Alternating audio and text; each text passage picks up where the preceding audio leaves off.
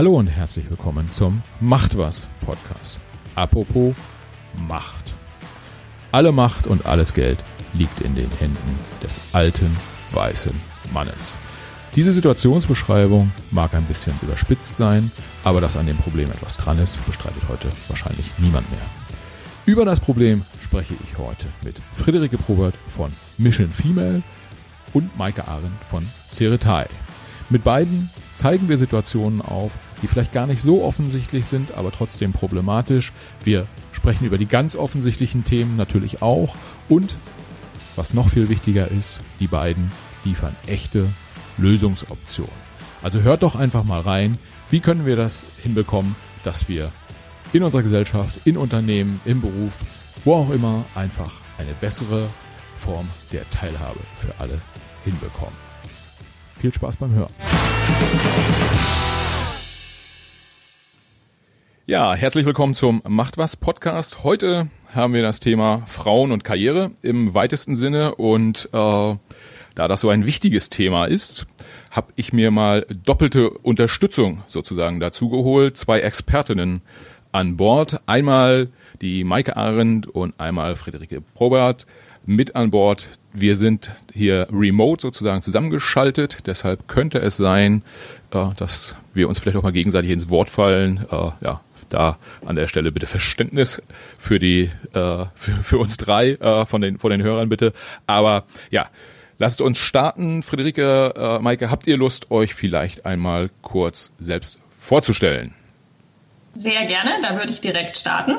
Ähm, wie gesagt, Maike Arendt. Ich bin seit September Geschäftsführerin bei Ceretai, einem Startup zum Thema Tech und ich nenne es gerne Tech with a Purpose. Wir bieten eine Software an, wo wir Analysen fahren zum Thema Diversity und zwar in sämtliche Richtungen, was Diversity betrifft.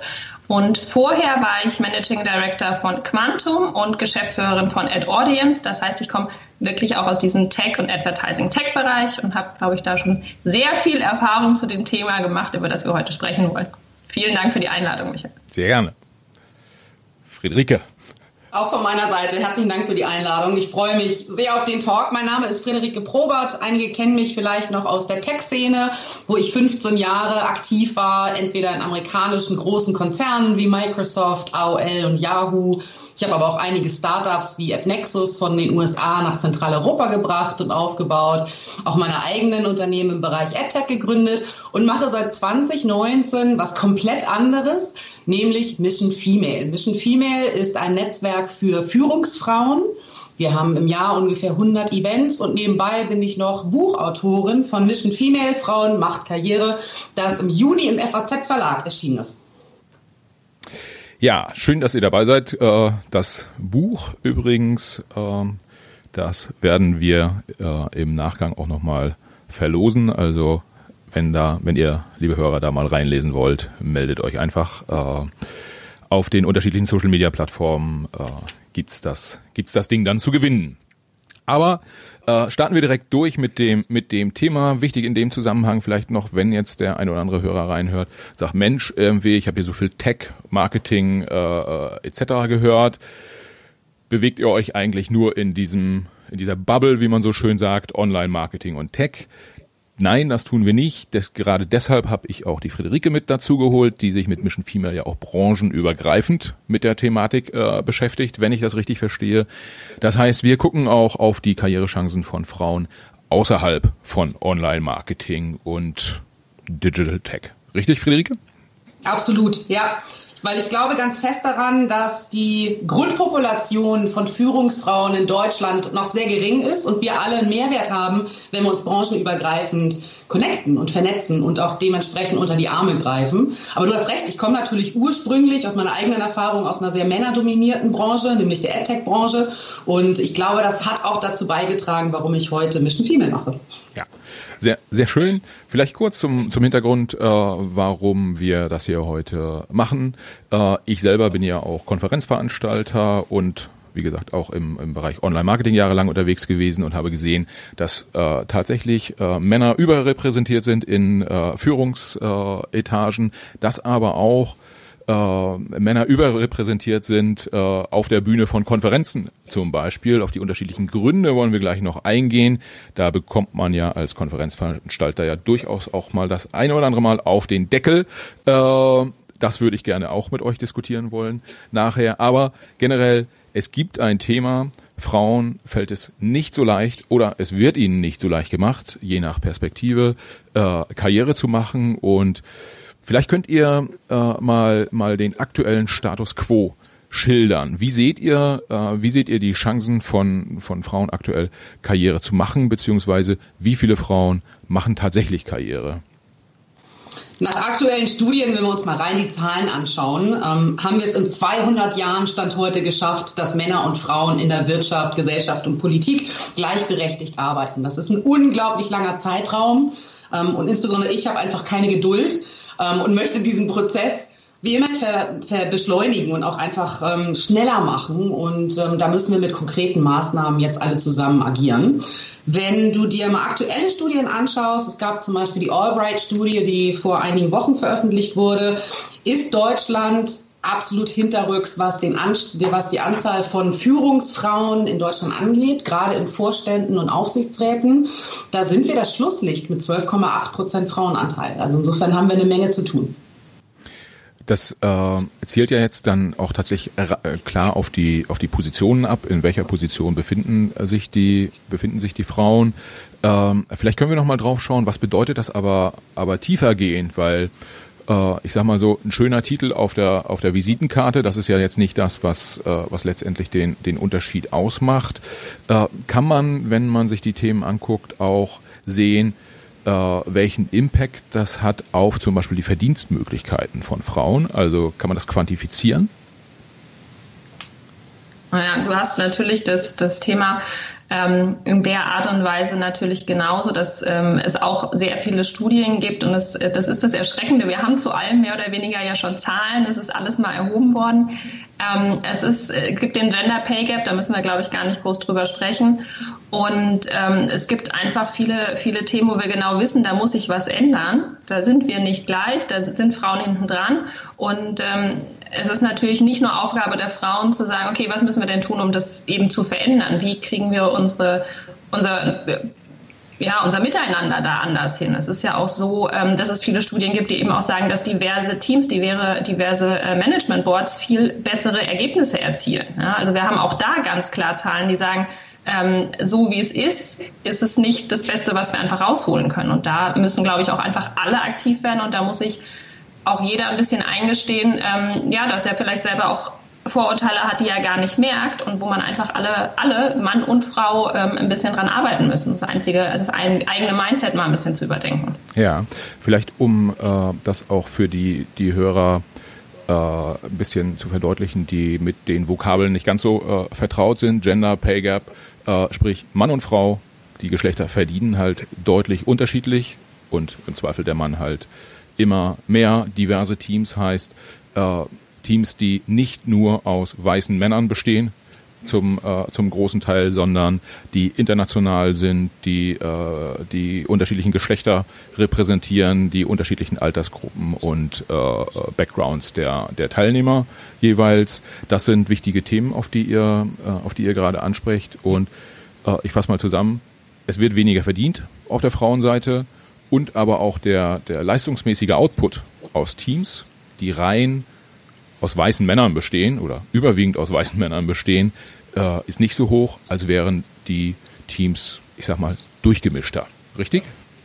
Ja, machen wir uns nichts vor. Also Unternehmen können nur erfolgreich sein, gerade in Wirtschaftskrisen wie diesen in der aktuellen Pandemie, wenn unterschiedliche Meinungen, Expertisen, Historien, Ideen, Innovationstreiber zusammenkommen. Wenn Thomas Thomas befördert und Michael Michael befördert, hast du eine sehr homogene Grundpopulation innerhalb dieses Entscheidungsprozesses rein wirtschaftlich gesehen. Und das führt in der Regel dazu, dass Entscheidungen nicht so gut sind, wie sie eigentlich sein könnten. Und wenn du mehr Farbe reinbringst, mehr Diversität, Inklusion und unterschiedliche Perspektiven und Aspekte auch betrachtest, führst du de facto ein Unternehmen besser, weil du bessere Entscheidungen treffen kannst aus unterschiedlichen Perspektiven. Und im Übrigen betrifft es nicht nur das Gender, also nicht nur Männer und Frauen, sondern an der Stelle auch nochmal unterstrichen, es geht auch um LGBT, es geht um POC, People of Color.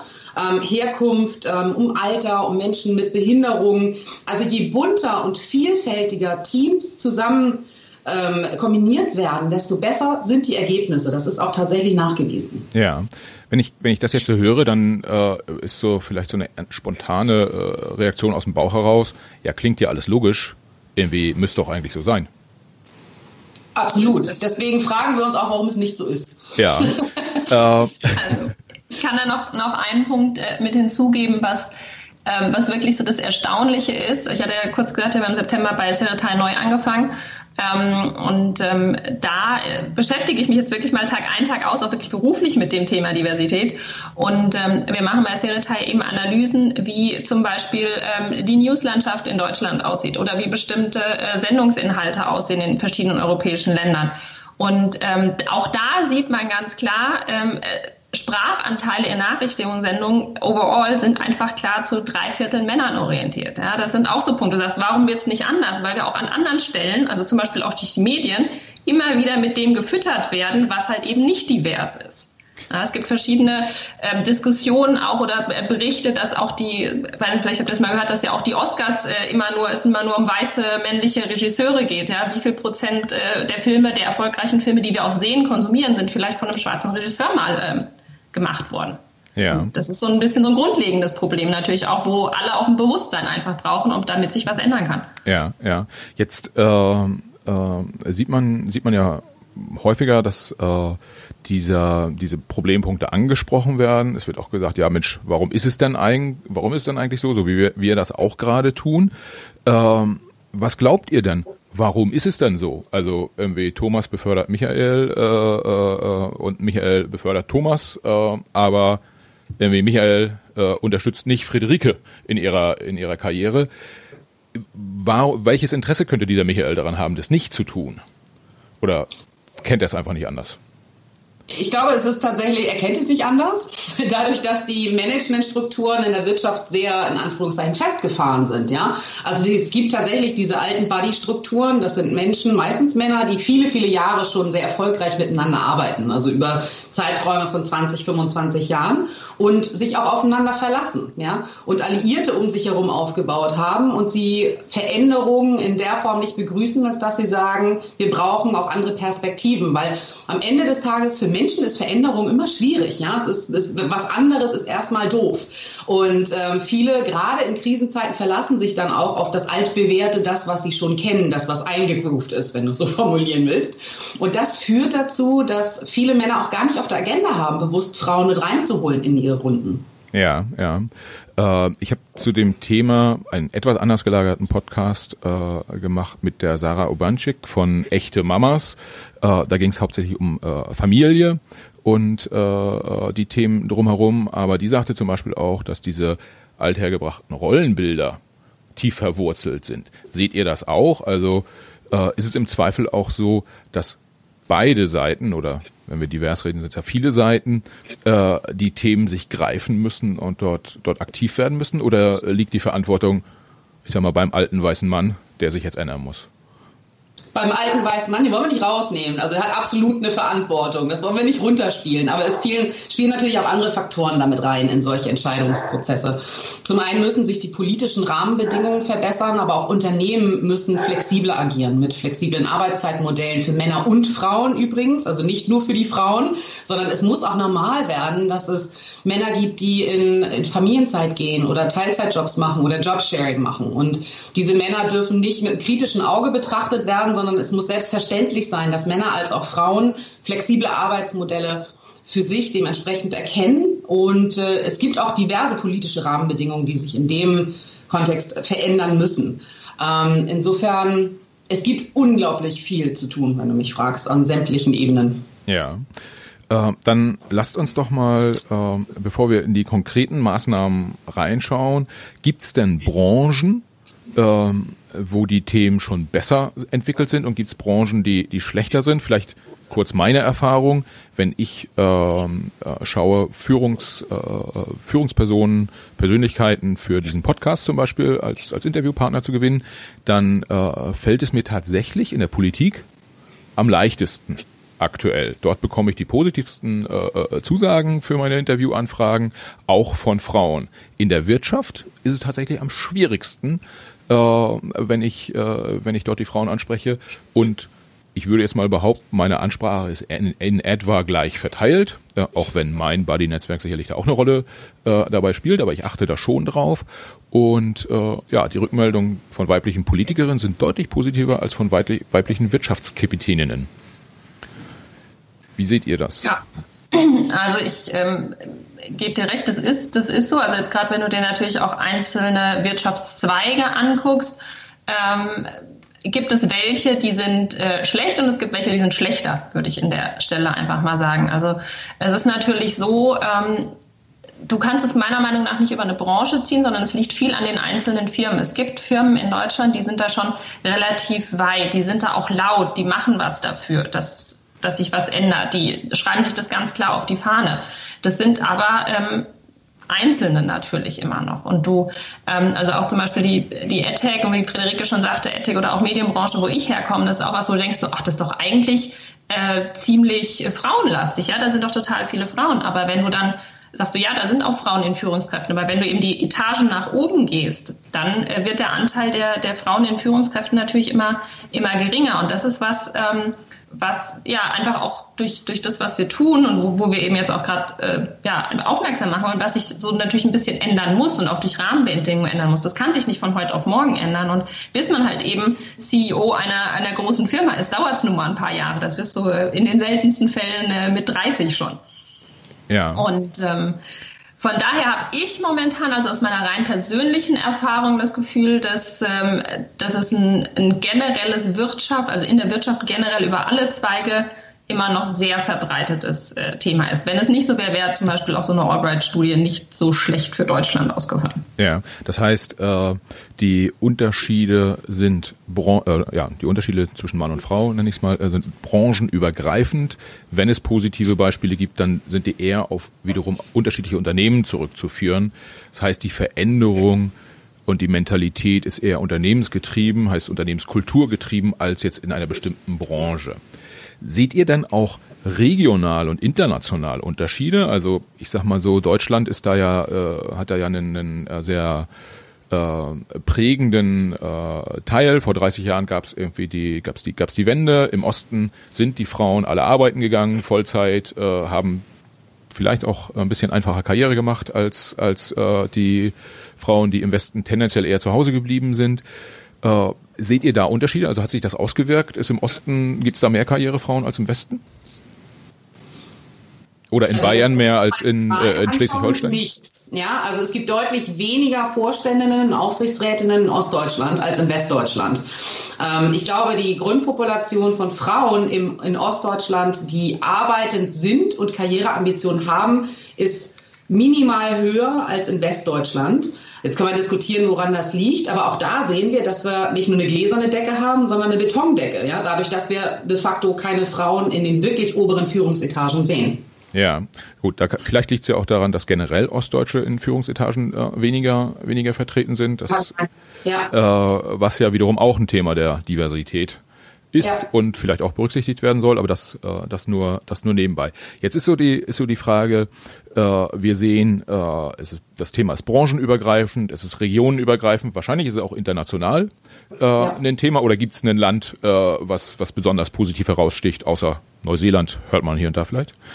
Also ein, ein Beispiel, was, was natürlich ähm, anders ist und was ich, äh, ich auch im täglichen mitkriege, ist, dass wirklich die skandinavischen Länder, also bei mir ist es in dem Fall Schweden, mit denen ich täglich zu tun habe, ähm, die sind da einen ganz, ganz großen Schritt weiter, auch wirklich in, in allem, was sie tun. Das merkst du an Sachen, dass sie ein ganz anderes Verständnis schon haben, aber auch, dass zum Beispiel diese Strukturen, die Friederike ansprach und die du vielleicht äh, eben auch in deinem letzten Podcast schon hattest, ähm, was Kinderbetreuung angeht oder was das, ähm, die Möglichkeit eben oder die Erwartung auch Karriere zu machen oder berufstätig zu sein an die Leute, die ist da anders. Da ist es ganz normal, dass das Kind in der Betreuung ist und beide Elternteile arbeiten gehen. Wenn du jetzt so wie ich hier in Bayern äh, mal versuchst, einen Kindergartenplatz zu kriegen, dann äh, weißt du, warum nicht alle Mütter Vollzeit arbeiten, weil das ist nämlich gar nicht so leicht. Also diese Strukturen sind einfach gar nicht da, dass wirklich Frauen so leicht wie Männer ähm, oder dass, dass Leute mit Kindern, dass da beide so leicht Karriere machen können. Ja, wenn, wenn man sich das dann, dann anschaut, das sind ja Themen, die auch sehr stark durch die Politik äh, angeschoben werden können. Wenn ich mir so angucke, äh, Führungspositionen in der Politik, äh, ohne jetzt genau durchgezählt zu haben, aber es gibt ja schon irgendwie von der Mecklenburger Ministerpräsidentin über die Bundeskanzlerin bis zu äh, Ursula von der Leyen an der Spitze Europas sozusagen, gibt es ja schon irgendwie durchaus sehr viele sehr, ich würde mal sagen, zumindest politisch betrachtet, mächtige Frauen. Äh, warum greifen die sich eigentlich das Thema dann nicht und sagen, so Freunde, jetzt ziehen wir das mal glatt? Du siehst ja gerade in den letzten Monaten, auch vielleicht angestoßen über die Wirtschaftskrise, dass viele, viele Politikerinnen jetzt auch laut werden und fordern, dass Frauenquoten eingeführt werden, insbesondere auch für äh, Vorständinnen zum Beispiel. Ähm, oder dass wir mit der Stay-on-Board-Initiative, die gerade sehr, sehr laut ist, erwirken, dass auch Frauen als Vorständin in Elternzeit gehen dürfen, ja, ohne ihre Position verlassen zu müssen. Und da siehst du sehr starke Stimmen, insbesondere von ja, Franziska Giffey letztendlich, Doro von Beer ist mit dabei, ähm, aber auch Ursula von der Leyen. Also du, du hast sehr starke Stimmen von Politikerinnen, die jetzt auch konkrete Maßnahmen einfordern von ja. Wenn ich, wenn ich mir die Maßnahmen dann aber so anschaue oder das, was du gerade genannt hast, äh, insbesondere die Quotenregelung, die, glaube ich, auf unterschiedlichsten Ebenen auch äh, kritisch diskutiert wird, äh, dann, dann, dann bezieht sich das, soweit ich das mitbekomme, stark auf diese Quotenregelung. Aber was ist dann mit so Themen wie, warum machen wir nicht einfach Kinderbetreuung komplett für jeden kostenlos? Das wäre ja sowas, da, wenn Angela Merkel damit losziehen würde, äh, dann müssten ihr doch alle Mütter Deutschlands quasi um den Hals fallen und die Wiederwahl für die CDU nächstes Jahr wäre gesichert. Äh. Ich hoffe, auch Väter fallen ihr dann um den Hals, übrigens. Aber ja, also das ist genau das, was wir am Anfang angesprochen haben. Wir brauchen die politischen Rahmenbedingungen, um auch wirtschaftlich erfolgreich sein zu können, damit paritätisch äh, Männer und Frauen, Eltern arbeiten gehen können, ja, wenn sie es denn möchten. Und ähm, ich sage immer, zum einen hast du das politische Grundgerüst, zum anderen aber auch im privaten Bereich Augen auf bei der Partnerwahl. Ja? Und das ähm, zeigt uns auch die aktuelle Corona-Situation, wo wir alle im Grunde genommen im Homeoffice kleben müssen, ähm, aber letztendlich beide Partner ja zu Hause sind. Und wenn dann trotzdem die Care-Arbeit nur bei den Frauen liegt, ja, und die Frauen die Wäsche machen, Spülmaschine ausräumen, Kinder betreuen, äh, Homeschooling machen, dann läuft da auch privat in der Partnerschaft paritätisch etwas nicht richtig, ja. Also insofern ist es eine Kombination von vielen Aspekten. Du brauchst den gesetzlichen Rahmen, die politischen ähm, Aspekte natürlich, um das ausleben zu können, aber viel klärt sich auch im privaten Bereich. Ich glaube, dass Frauenkarrieren maßgeblich dadurch auch möglich werden, dass es vom Partner unterstützt wird. Ja, äh, dazu fallen mir direkt zwei Fragen ein. Äh, was glaubt ihr, warum dann jetzt über die letzten ja, 15 Jahre äh, so viele Männer eine Bundeskanzlerin gewählt haben, aber äh, die, die, die Frau im Unternehmen nicht unterstützen. Ja, also den wichtigsten Job in Deutschland, den gibt man gern einer Frau, aber den äh, wichtigsten Job im Unternehmen ja scheinbar nicht. Wo, wo, woher kommt dieser Unterschied, diese unterschiedliche Wahrnehmung? Äh, ja, vielleicht dazu erstmal. Äh, also ich glaube, das hat ähm, natürlich verschiedene Faktoren, weil du darfst nicht vergessen, ähm, dass in der Wirtschaft ähm, die Entscheidung ja auch nicht an sich in Summe gegen eine Frau oder für eine Frau getroffen wird, sondern da ist immer die Frage, wer trifft eben diese Entscheidung und das natürlich auch bedenken, wenn, wenn wir wählen, da wählt ganz Deutschland. Wenn eine Vorstandsposition vergeben wird, dann entscheidet nicht die ganze Firma ähm, und alle Mitarbeiter, wer denn da der geeignetste wäre, sondern entscheidet im Zweifel der Aufsichtsrat oder eben die Managementebene und die sieht natürlich nicht divers aus und das ist auch im Zweifel nicht immer böser Wille, sondern es ist einfach das Thema, äh, vielleicht dann auch da Vertrauen oder was, was Friederike auch schon gesagt hat, was ist meine gewohnte Umwelt. Ja? Ich, ich suche mir natürlich jemanden, wo ich weiß, der kann den Job gut machen. Und wenn ich selber vielleicht äh, ein Thomas bin, kann ich einen anderen Thomas besser einschätzen, wie der den Job machen wird. Und es braucht da einfach mehr Mut, da auch ähm, andere dann, äh, ja, denen diese Verantwortung zu geben. Und zwar von, von einer Gruppe, die nicht so ist wie, wie die Person, die dann gewählt wird. Ähm, okay, vielleicht kurz, ich glaube, wir müssen andere Beispielnamen nehmen, weil Michael heißt ja ich irgendwie, dann denken alle Hörer, ich äh, äh, bin, bin rückständig und ich weiß, dass zumindest ein Thomas äh, diesen, diesen Podcast auch hört. Äh, und, und der ist ja jetzt auch nicht, äh, der ist auch eher nach vorn gewandt, würde ich mal, würde ich mal behaupten wollen. Äh, deshalb nehmen wir jetzt einfach mal Ralf und Uwe oder so. Super. Äh, aber jetzt habe ich tatsächlich ein bisschen den Faden verloren. Äh, ja, also es geht darum, äh, die, die, äh, die Entscheider letztendlich, die dafür sorgen, ob jemand Karriere macht oder nicht, äh, beziehungsweise die dort sehr unterstützend sein können. Die kommen aus einem bestimmten Netzwerk, die haben ein bestimmtes Gewohnheitsverhalten, da gibt's eine gewisse Trägheit. Äh, und wenn ich ein äh, Management, Management Meeting immer abends um 19 Uhr gemacht habe, äh, dann will ich es halt auch weiterhin machen und dann will ich nicht irgendwie eine dreifache Mutter haben, die sagt, uh, jetzt aber irgendwie 18 Uhr müsste ich eigentlich weg aus dem Büro. Mal so ganz ganz einfaches Beispiel. Genau, oder auch einen dreifachen Vater, der das einfach ja. sagt. Ja? Also es ist genau dieser Punkt, der dieses, dieses Umdenken, wo du sagst, da ist, es ist bei uns hier in, in Deutschland einfach viel, dass das noch, das ist die gleiche Diskussion, die wir jetzt mit dem Homeoffice durch Corona einfach haben. Ja? Viel der Gedanke immer noch ist, diejenigen arbeiten gut und machen Karriere, die lange im Büro sind und viel arbeiten. Also die eben abends um sieben noch ein Meeting machen wollen. Das ist aber ähm, auch, auch von den Leuten, die nachkommt, äh, einfach mal ein bisschen anders aussehen kann. Und auch da zu sagen, wir müssen die befördern oder die fördern auch die gute Arbeit leisten. Ob sie die abends um sieben machen oder morgens um elf, ist ja letztendlich egal. Ja, äh, spannend dabei ist, ähm, dass äh, ich, mir fällt auf im Gespräch, wenn ich sozusagen das weibliche Beispiel bringe, äh, äh, korrigiert ihr beide das, beziehungsweise äh, ergänzt beide das immer darum, aber es geht ja, es geht nicht nur um die Mütter, es geht auch um die Väter. Äh, vielleicht da kurz zum Hintergrund. Äh, woher kommen meine Beispiele? Einerseits tatsächlich ja die persönliche Erfahrung, weil es sind ja de facto zumeist die Mütter. Äh, Stand heute sind ja die Väter weniger in der in der familiären äh, Verantwortung und auch das ist ein Thema, was ich mit der Sarah in dem echte Mamas äh, äh Podcast äh, diskutiert habe. Das heißt, äh, meine erste Schlussfolgerung wäre, Veränderungen müssen tief in der Gesellschaft beginnen, auch auf der familiären Ebene schon. Da würdet ihr mir zustimmen, oder? Komplett. Ja. Und dann hat Friederike vorhin gesagt, äh, Augen auf bei der Partnerwahl. Äh, das geht ja auch so ein, so ein Stück weit in die, in die Richtung, welche Verantwortung übernehme ich selber, auch als, auch als Frau. Ja, wenn ich mir einen Typen suche, der äh, der durchschnittliche Macho ist, dann muss ich wahrscheinlich damit leben, dass der die Kinder nicht betreuen will und den, den äh, weiß nicht, die Spülmaschine nicht ausräumen will. Äh, kann man das aber auch übertragen auf den Job? Das heißt, ich suche mir halt eine Company, wo ich als Frau auch gefördert werde. Und wie finde ich das eigentlich raus? Vorher. Das weißt du vorher natürlich nur in dem, was du über, über Recherchen von außen rausfinden kannst ähm, dass du mit Leuten sprichst, die da schon, schon arbeiten oder dass du dir auch wirklich anguckst, was, was die Firma für, für, für Werte auf, für sich selbst rausschreibt in der Öffentlichkeit. Aber letztendlich auch das musst du dir ansehen, muss man rausfinden. Und ich würde ganz klar sagen, wenn ich in, eine, in einer Firma bin, in der ich sehe, dass ich eben nicht vollwertig gefördert werde oder aufgrund meines Geschlechts oder sonstiger Sachen eben benachteiligt werde, dann ist es für mich ganz klar ein Zeichen zu sagen, okay, das ist nicht die richtige Firma für mich. Ja, was ich, was ich versuche in dem Podcast ist auch immer so, so echte Takeaways äh, für die, für die Hörer, in dem Fall für die Hörerinnen auch äh, äh, mitzugeben. Woran erkenne ich eine Firma von außen, äh, die Frauen fördert?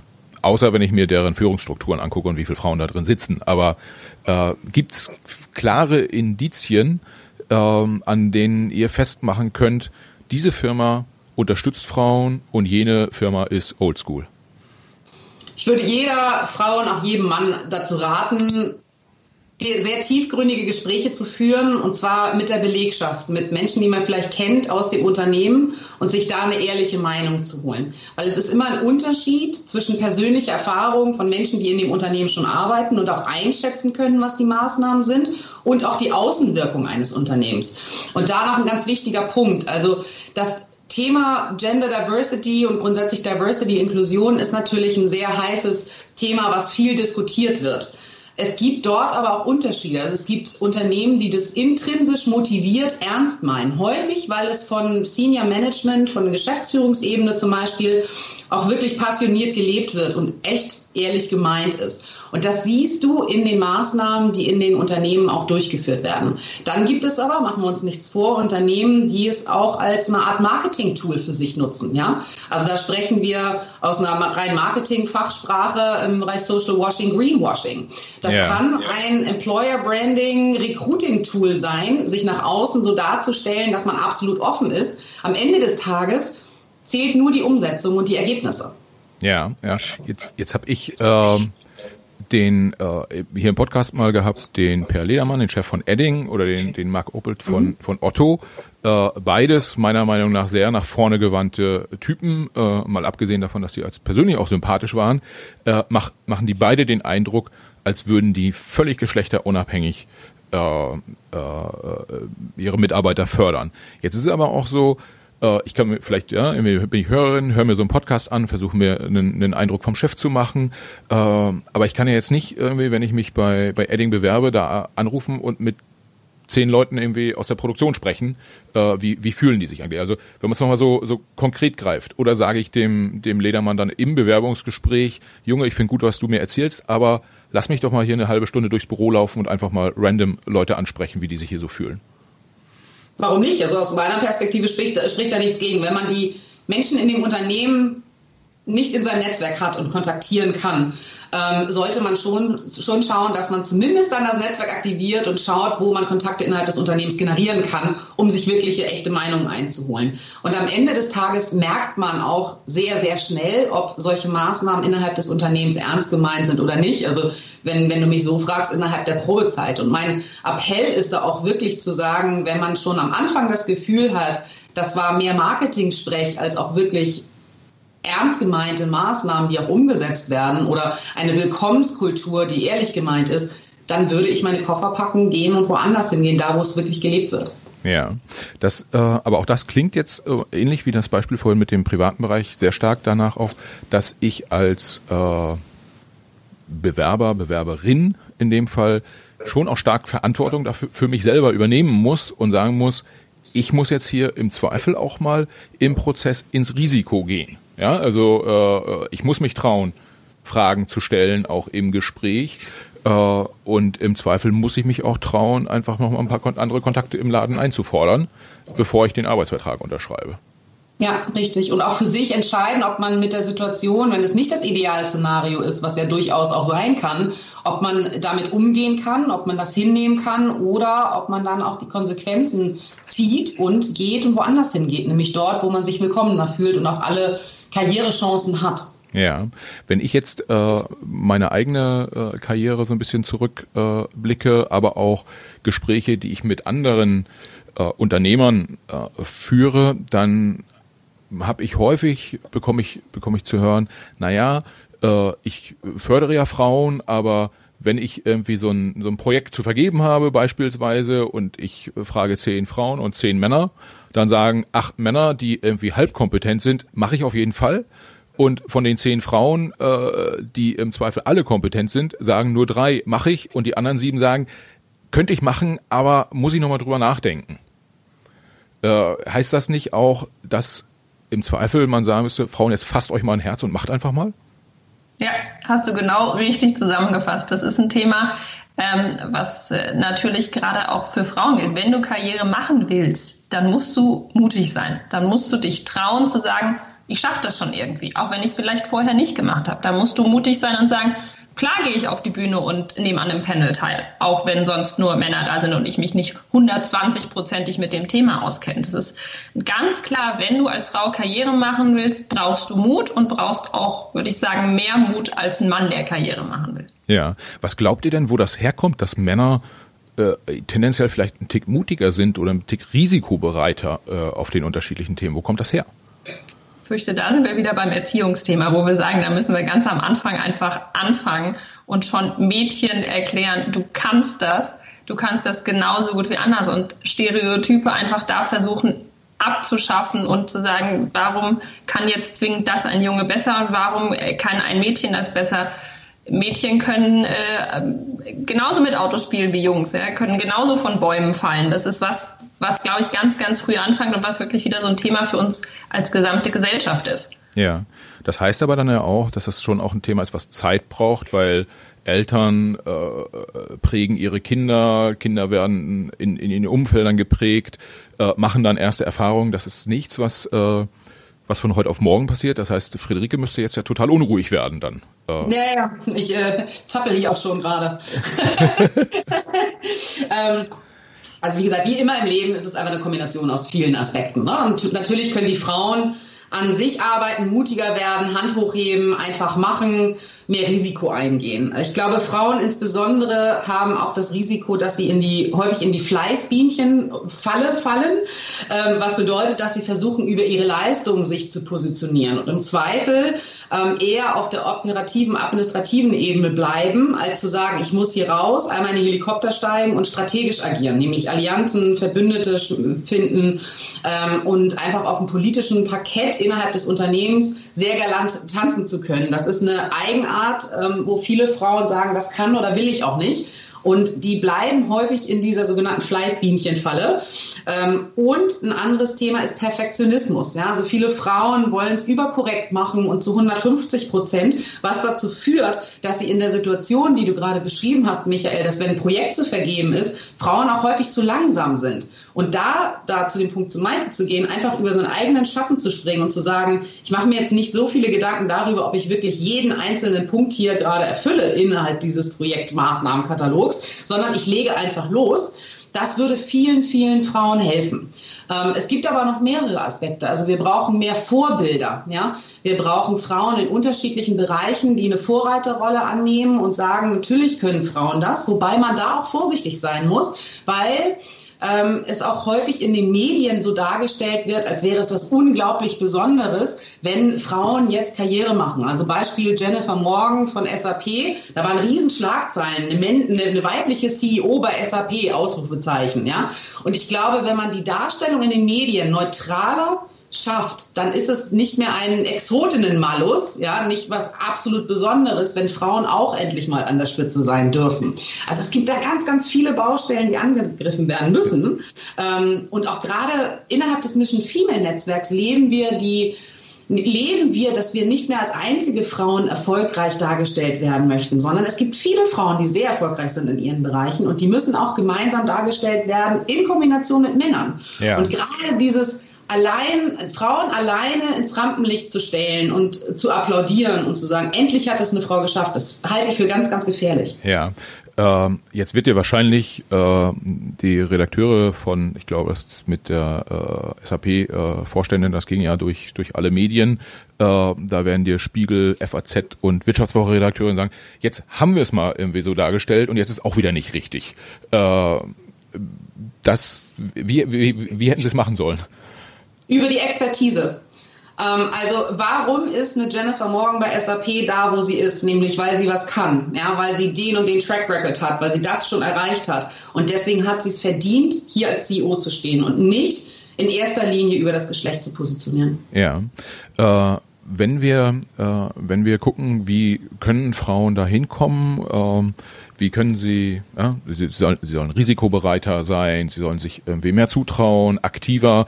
Das könnte man ja, kann man ja, äh, kann man viele Positivpunkte zusammenfassen.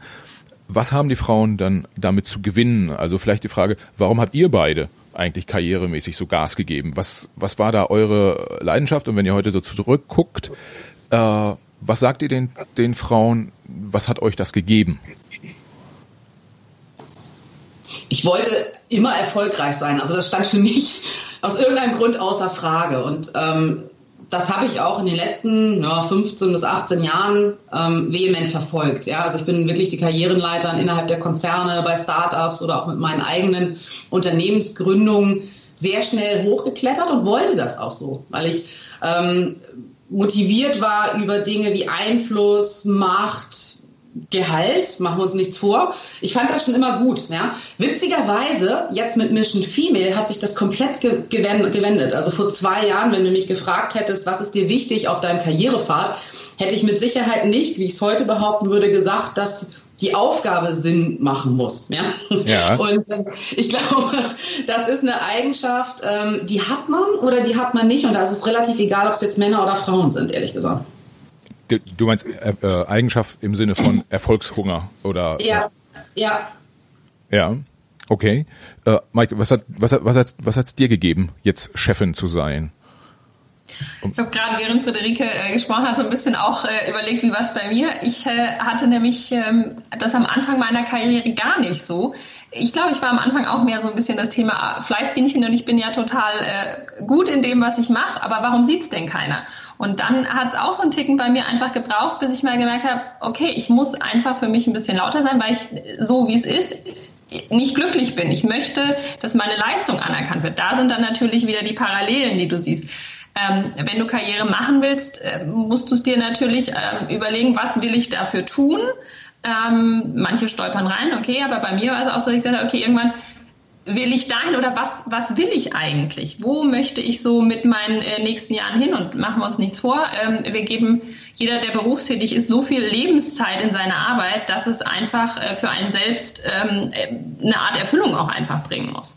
Und ähm, wie gesagt, also bei mir, ich glaube, bei mir kam das eher so mit Ende 20, dass ich gesagt habe, okay, irgendwie so will ich nicht. Ich muss mal gucken, dass ich, äh, dass ich auch zusehe, dass andere sehen, was ich kann. Und dann ging es auch voran. Letztendlich. Ja, ja. Äh, eine Erfahrung, die ich gemacht habe jetzt in den in den vielen Gesprächen, die ich hier im Podcast geführt habe, war, wenn ich Leute gefragt habe, die eine gewisse Spitzenposition erreicht haben, dann kam ganz häufig in irgendeiner Form zurück, na ja, im Prinzip, ich wurde ja gefragt irgendwie diese Position machen zu wollen. Oder, wie du es gerade formuliert hast, ich bin da so reingestolpert.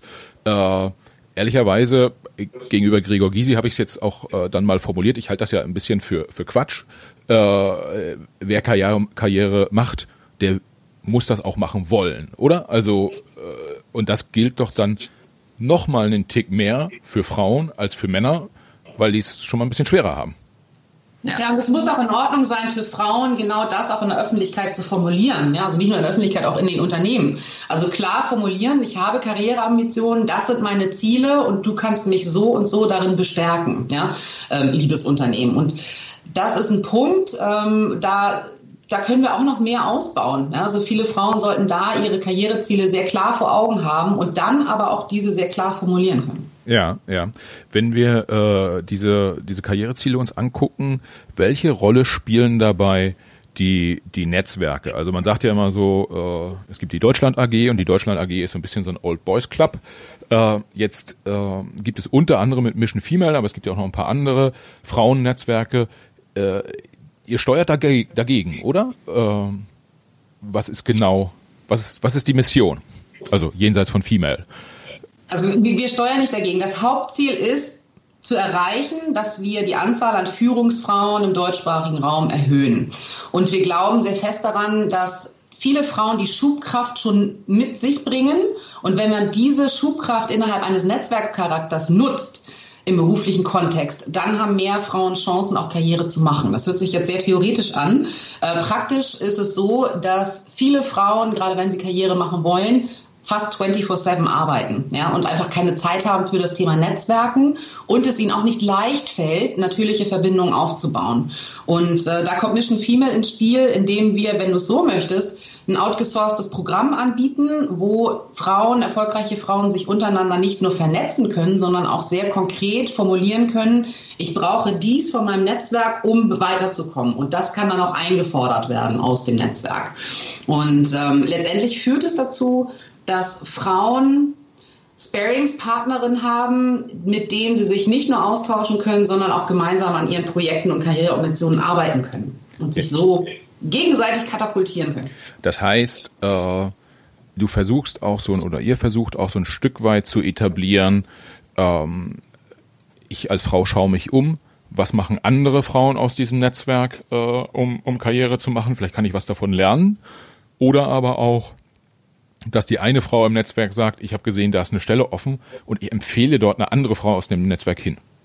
Ja, richtig. Auch Sichtbarkeit ist ein ganz, ganz wichtiger Faktor bei uns. Also wir wollen erfolgreiche Frauen sichtbarer machen. Wir haben zum Beispiel eine Regel bei uns im Netzwerk, die da heißt, wenn wir Anfragen bekommen von der Wirtschaftspresse für Interviews, gehen wir da nicht mehr alleine rein. Wir machen das gemeinsam. Ja? ja. Um auch wieder diesen Punkt zu revidieren, dass es immer nur eine Frau geben kann, die erfolgreich ist, sondern es muss die, die Masse sein an Frauen, die präsenter wird. Oder bei Konferenzen zum Beispiel. Also wir kooperieren mit vielen Konferenzveranstaltern und platzieren Mission Female Frauen auf den Bühnen. Häufig auch gemeinsam übrigens, damit sie da nicht die einzige Frau in so einem Panel sind. Ja? ja.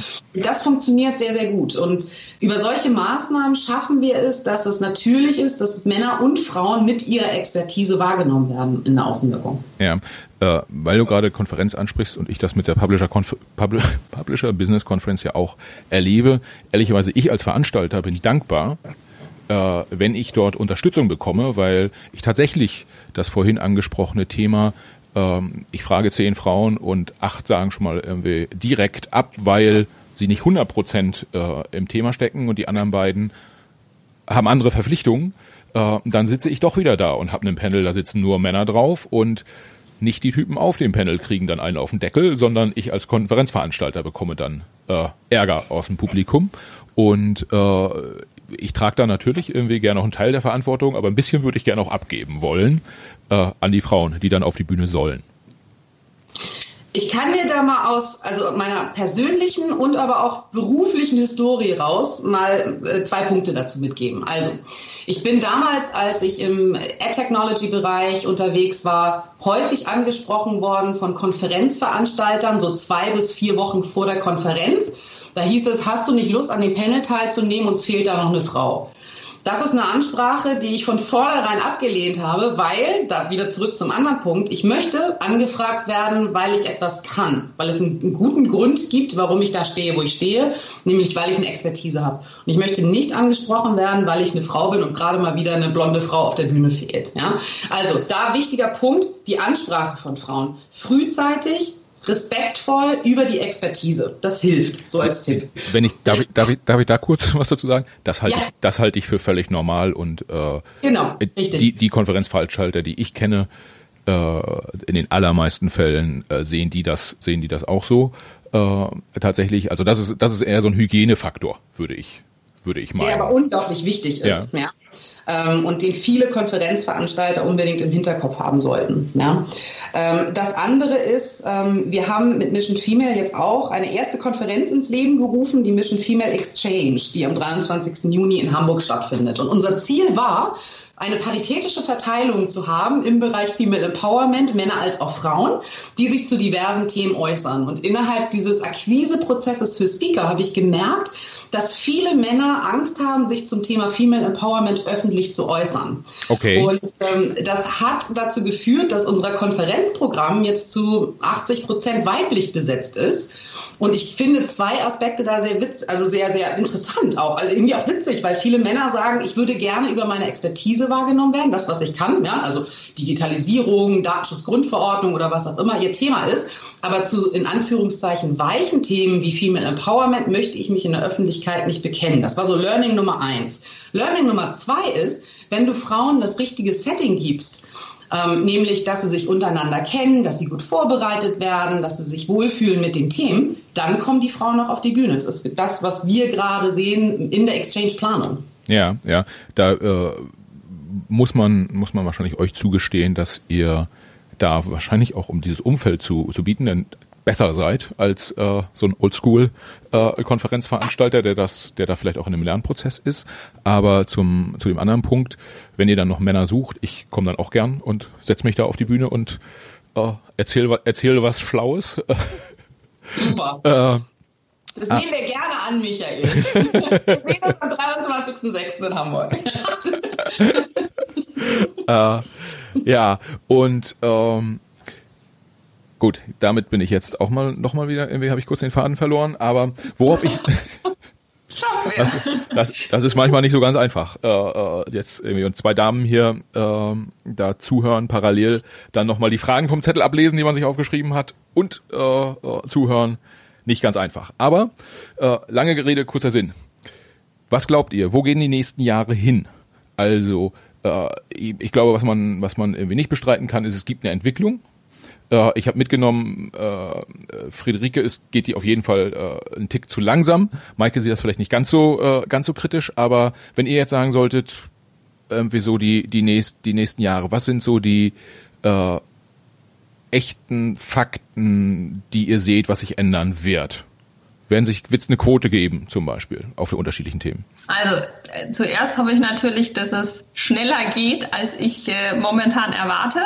Und ähm, also ich bin, bin ziemlich sicher, dass sich das Ganze verändern wird, weil man auch natürlich viel auch merkt an, an jüngeren ähm, die nachkommenden jüngeren Generationen, dass da schon ein ganz anderes Mindset einfach herrscht, als dass das eben in Führungsetagen herrscht.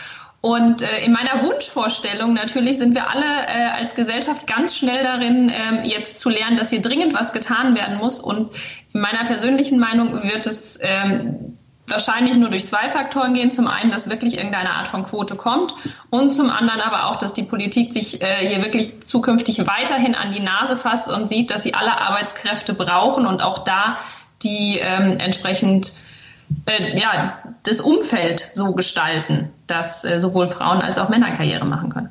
Ja, ja. Ähm, vielleicht ein, ein wichtiger, wichtiger Punkt in einem, Karriere, ja, ich bewerbe hier ständig die eigenen Podcasts, auch äh, fällt mir auch gerade auf. Also äh, mit iPotentials habe ich einen Podcast aufgenommen und da war eine klare Aussage, äh, wer nicht sichtbar ist, findet nicht statt. Äh, das würdet ihr wahrscheinlich beide auch unterstreichen, oder? Ja, ja, das, das unterstreichen wir absolut. Wichtig da wieder nicht nur einzelne Frauen sichtbar machen, sondern gemeinsam sichtbar werden mit Männern und auch Frauen, damit man eben diesen exotenen Malus eliminieren kann. Ja, ja. Äh, dann ja, würde ich gerne zum, zum Schluss äh, von euch nochmal, vielleicht habt ihr jeder nochmal so zwei, drei ganz konkrete äh, Hilfestellungen oder äh, Hinweise für Frauen, die Karriere machen wollen. Also ganz, ganz konkret im täglichen Leben, was mache ich, äh, damit ich genauso viel Geld verdiene wie meine, wie die Männer um mich herum? Was mache ich, damit ich genauso äh, gute, gute Chancen auf den nächsten Karrieresprung habe, äh, etc. Also vielleicht habt ihr da jeder mal zwei, drei so ganz konkrete Punkte. Ich hätte drei Punkte. Also zum einen, wir haben es vorhin schon angesprochen, einfach machen, nicht so lange zögern, sondern auch das Risiko eingehen und Projekte annehmen oder Positionen annehmen, die man sich vielleicht nicht unbedingt zutraut. Das andere ist, klar zu formulieren, welche Karriereambitionen man hat und das auch mit klaren Zielen zu versehen und die sehr deutlich zu kommunizieren. Und das andere ist, sich ein Netzwerk aufzubauen, auf das man sich verlassen kann, wo man weiß, man kann auf dieses Netzwerk zurückgreifen und dort wird man entsprechend auch gestärkt. Ja, von meiner Seite ähm, ganz klare Unterstützung zu den drei Punkten, die wir da schon hatten. Das ist auch ein Grund natürlich, warum ich auch bei Mission Female bin. Also Netzwerk macht viel aus, was man äh, oft auch vielleicht einfach unterschätzt. Ansonsten die ergänzenden Tipps, ähm, was wir vorhin auch schon besprochen hatten, ganz klar ähm, für Frauen, überlegt euch, ob ihr Karriere machen wollt und wenn ja, überlegt euch wie, was die wichtigen Punkte für euch da sind und seid mutig, euch einfach mal zu trauen. Mehr als in die Hose gehen kann es nicht. äh, ich muss gestehen, den, den Punkten kann ich mich äh, komplett anschließen und äh, das äh, spiegelt auch so ein bisschen meine Erfahrung wieder aus meiner aus meiner beruflichen Karriere, äh, wenn ich Frauen gesehen habe, die Karriere gemacht haben, die haben es dann auch tatsächlich äh, in der Form gemacht, so wie ihr es gerade angesprochen habt. Eine allerletzte Frage noch äh, an euch beide und vielleicht da kurz äh, vorweg, weil die in, in anderen Podcasts so ein bisschen als Fishing for Compliments angekommen ist. So ist es gar nicht gemeint. Äh, mich würde interessieren, bei all den Fragen, die ich heute gestellt habe, äh, gibt es eine Frage, die ich noch nicht euch gestellt habe, die euch sonst aber häufig gestellt wird und die ihr entweder sehr gerne und dringend beantwortet oder die ihr auf gar keinen Fall zu beantworten möchtet, weil ihr die einfach total blöd findet? Mir hat die Frage gefehlt, was Männer konkret tun können, um Frauen um sich herum zu stärken. Ja. Magst du sie beantworten auch direkt? Dazu stehen, dass es ein wichtiges Thema ist. Ähm, zum Beispiel in Meeting-Situationen, wenn mal wieder die einzige Frau am Tisch sind, die auch zu unterstützen mit Argumenten, ähm, aussprechen lassen, Wort geben ähm, und grundsätzlich unterstützen. Ja, ja. Okay gehe ich total mit konform, vielleicht um das noch zu, zu sagen. Gott sei Dank. Und Maike, bei dir? Ähm, ich ähm, fand die, die Fragen in Summe sehr, sehr spannend und ähm, was es für mich sehr angenehm macht, ist, dass, dass du, glaube ich, einfach schon einer bist, der auch einen Schritt weiter ist. Also du kommst nicht von der kompletten Unverständnisecke, deswegen, weil er jetzt keine Fragen macht, ich so, ähm, okay, die, die möchte ich nicht gestellt bekommen. Ähm, was für mich auch, ähm, auch wichtig ist, ähm, ganz klar zu sagen, das ist ein Thema, das geht uns alle an. Ja, es geht hier nicht nur darum, dass Frauen Frauen fördern müssen, sondern es geht darum, dass wir letztendlich verstehen müssen, dass wir durch die Förderung von Frauen, aber auch von anderen, ich sag mal, äh, Gruppen, was Friederike auch schon angesprochen hat, also sämtlichen Punkten der Diversität, dass wir das nicht tun, um ähm, dass irgendjemand sich besser fühlt, sondern damit wir auch wirklich ein, die Wirtschaft es braucht, dass alle Ressourcen wirklich genutzt werden hier. Ja, ja. Vielleicht ganz am Ende noch ein Schlusswort. Es sollte nicht darum gehen, Frauen zu fördern, sondern Frauen zu befördern. Punkt. Ja. Äh, vielleicht äh, dazu zusammenfassend kann man doch sagen, all das, was wir, was wir diskutiert haben, äh, das, da, da geht es ja dann insbesondere auch, wenn man sich Unternehmen anguckt, äh, darum, das Unternehmen an sich erfolgreicher zu machen. Also es ist jetzt kein karitativer Zweck, den wir hier diskutiert haben, sondern äh, äh, wenn wir wenn wir gemeinsam erfolgreich sind, so formuliere ich es mal, dann ist das Unternehmen, in dem wir arbeiten, äh, erfolgreicher und egal, ob ich dort äh, als, als Geschäftsführer angestellt bin oder ob mir das Unternehmen gehört oder wie auch immer, habe ich ja ein Interesse daran, dass das Unternehmen erfolgreich ist und da können alle Beteiligten halt gut helfen. Habe ich das richtig zusammengefasst?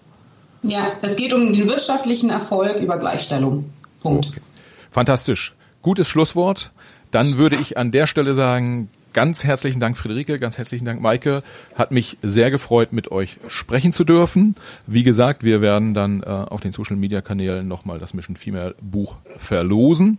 Und äh, ja, ich sage herzlichen Dank nach Hamburg, herzlichen Dank nach München. Herzlichen Dank, Michael. Danke dir.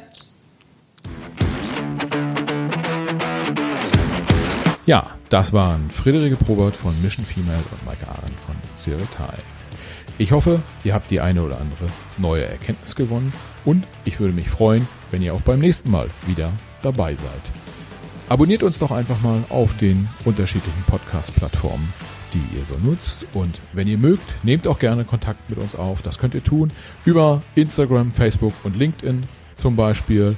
Dort gibt es uns auch überall. Und schreibt uns gerne, welche Gäste hättet ihr vielleicht mal im Podcast? Welche Fragen würdet ihr stellen? Was findet ihr gut? Was findet ihr nicht so gut? Wir freuen uns auf jeden Fall über die Interaktion mit euch. Bis dahin, ciao.